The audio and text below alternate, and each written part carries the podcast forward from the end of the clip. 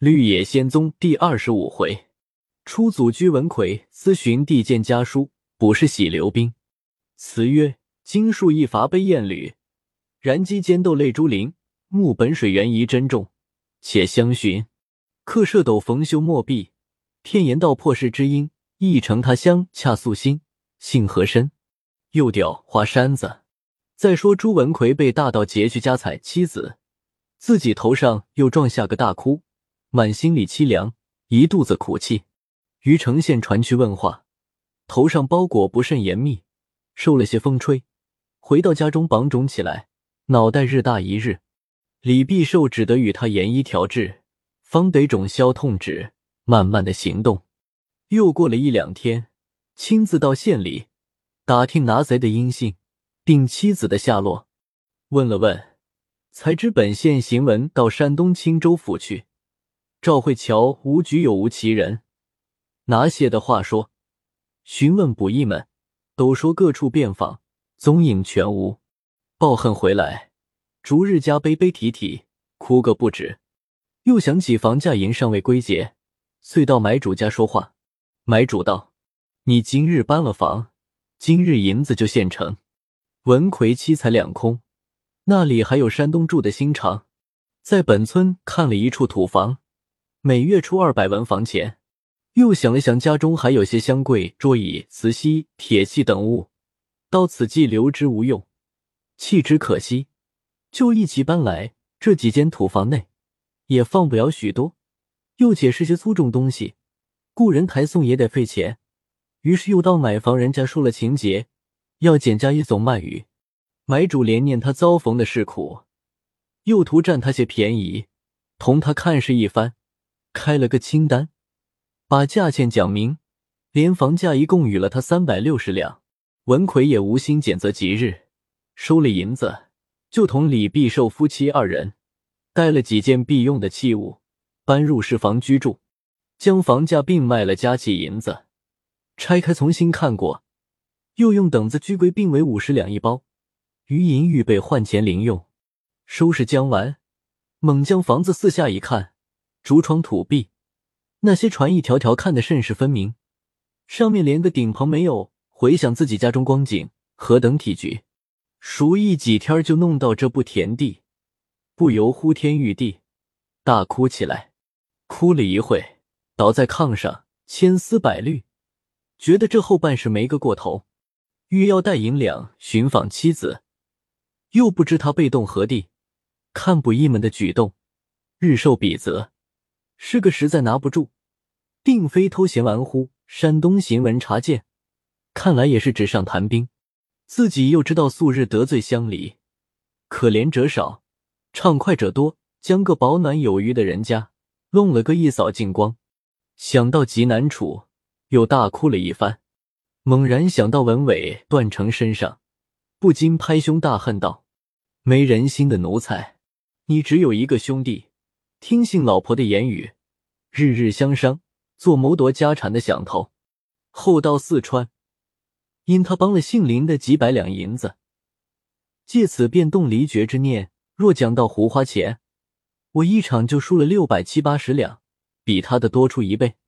他花的银子。”是成全人家夫妻，千万人倒好。我花的银子，白送了强盗，还贴上老婆，搭了地府，把一个段成家老婆也被他捎带了去。银钱珠物，洗刷一空，房产地土同归外姓。我临行只与我那兄弟留了十两银子，能够他主仆二人几日用度，且又将父亲林趁置之异乡。他生养我一场。反受其害，丢于我那穷苦兄弟，于心何安？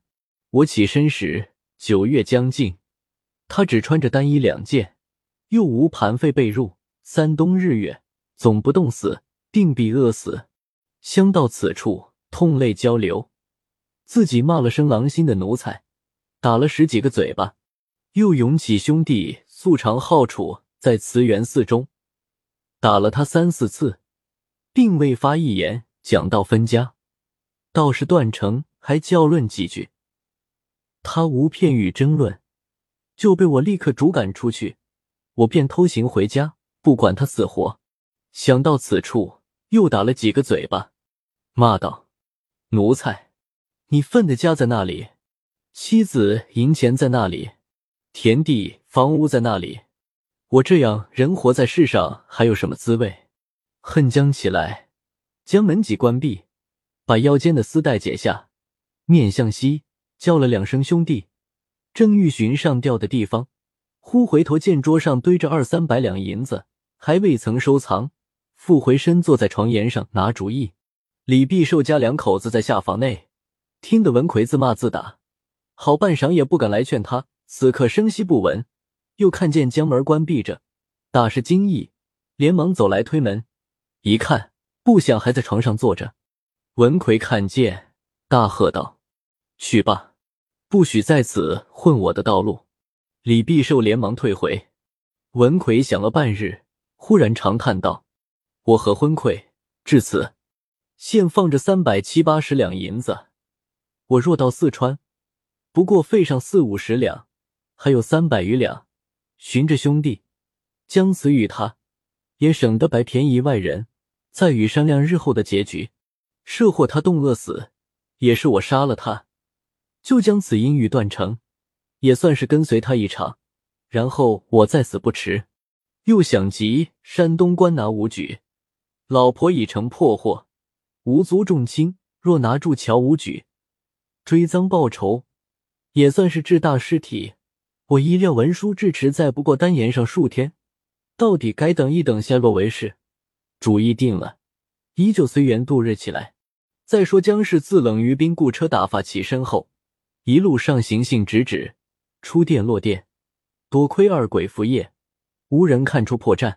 江氏系于兵早行说明，暗中有两个妥当人相帮。起初二鬼相帮时，眼里又看不见，不知是神是鬼，心上甚是害怕。过了两三天后，视为寻常。披霜带露，许多日子，方到了树安县。入得城来，车夫沿路问举人冷逢春住在何处。就有人指引道：“从大街转西巷口，有一处高大瓦房，门外立着旗杆，还有金字牌匾。最是一寻的。”车夫将车儿赶到门外，欧阳氏先下车来，门上早有人问道：“是那里来的？”欧阳氏道：“是尊府太爷冷会于兵打发来的，有要紧话说。”门上人道：“于兵两个字，系我老主人的讳，你少待片刻。”我去与你通报。又道：“客人贵姓？也该说与我知道。”欧阳氏指着江氏道：“那车中坐的便是我主人，姓朱，河南人。”门上人去不多时出来说道：“请客人里边相会。”欧阳氏扶江氏下车，走到二门前，见一少年主人跟着四五个家人迎接出来，向江氏举手。江氏从入了城，便心跳起来。此时又羞又愧，也只得举手还礼。到了厅上，一让就坐。冷逢春问道：“老长兄可贵姓朱吗？”江氏道：“名文伟，河南虞城县人。”问逢春道：“老长兄尊姓？”欧阳氏连忙递眼色，江氏脸就红了。逢春道：“弟姓冷，名逢春。”这就是寒舍，敢问长兄在何处会见家父？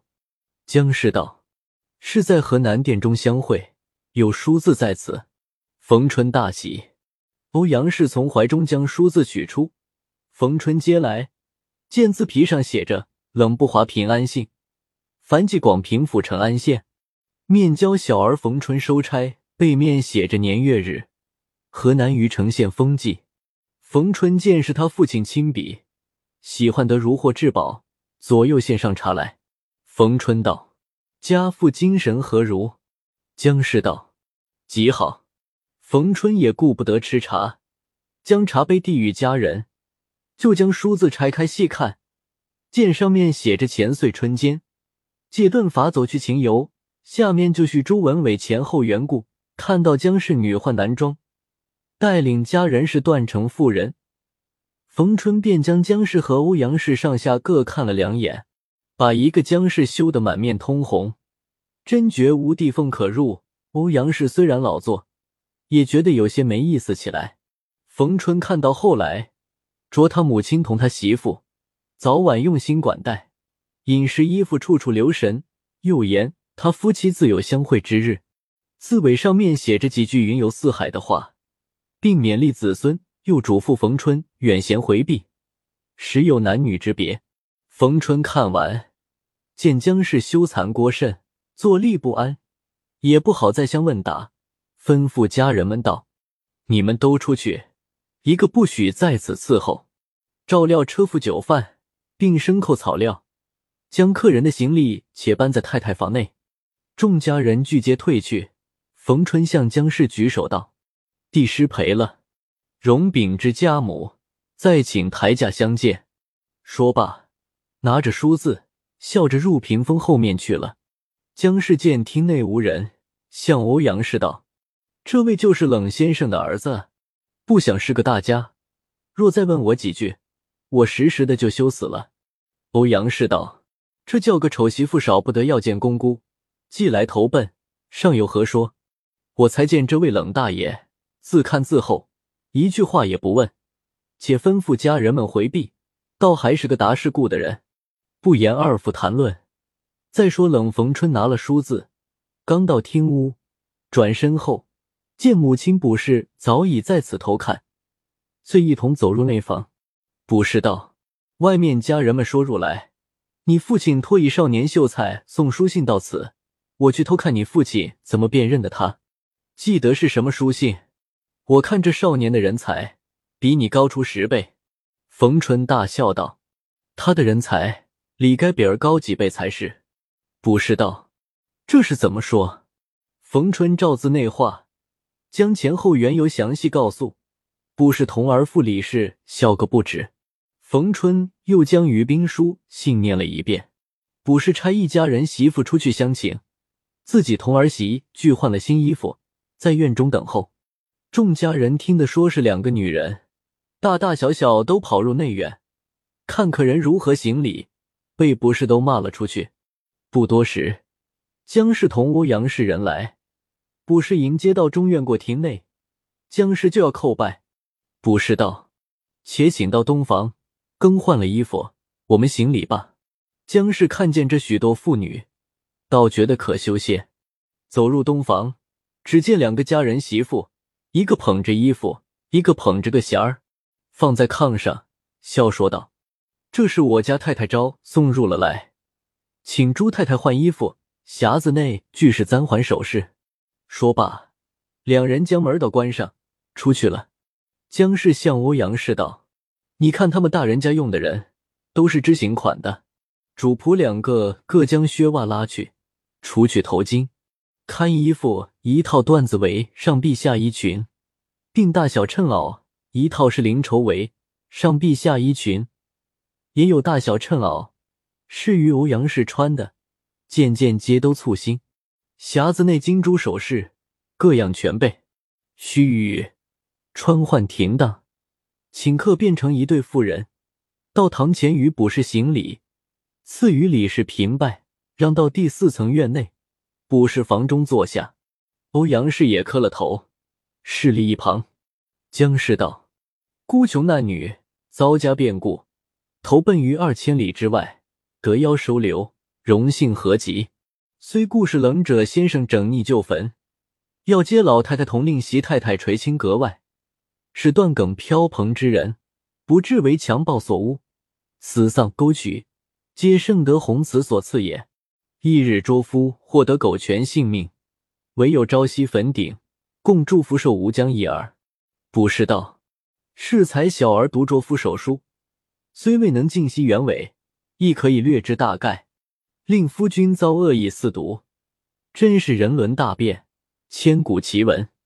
老贤姐娉婷弱质，日居虎穴龙潭之中，且有大智慧，以礼一桃，得全白璧，较文景之娘梯木卢氏又高出几倍矣。丁造书范，我母子无任佩服。金蒙不弃蜗居，书神欣慰。江氏又要请冷逢春叩见。少客，一家人在窗外说道：“我们大爷说男女有别，理应永避嫌疑，着在朱奶奶前道罪，亦不敢入来拜见。这是逢春遵于兵书自交界，自此后凡到内房，冯春必问明，然后出入。清茶吃过后，众妇女即安放桌椅，开抹春台，卜氏让姜氏首座，自己对席相陪，李氏旁坐。少客，杯饭金钵，盘成一品，三汤五歌，备极山海之珍。原逢春要算成安第一富户，故酒席最易办也。卜氏复问起被害根由，姜氏详细陈说，众妇女无不慨叹，都赞美欧阳氏是大才。家人复请欧阳氏到下房中，另席管待。卜氏亲到前边。与冯春定归了姜氏住处，复来陪坐。酒席完后，姜氏起身拜谢，卜氏道：“蓬门韩氏家苦无珍品待客，得免沈孝已足，何敢劳谢？”又言：“此院西小院中有住房内外二间，颇僻静，吩咐家中妇女将行李安置，遂让姜氏同去看视，见一切应用之物，无不同备。”姜氏又说起于兵未动先知种种神异，不是道：出家数载，果能如此，也不枉抛家弃业一场。次日，姜氏拿出十二两车价，并几百酒钱，着欧阳氏凡一家人富裕。不想逢春早着人问明数目，已打发去了。卜氏又拨了两个丫头扶持姜氏。后来姜氏与李氏结为姊妹。又拜卜氏为义母，卜氏总以至亲骨肉相待，一家上下甚是投合。正是萧墙身为无情嫂，陌路新逢有一娘。但使主人能爱客，不知何处是他乡。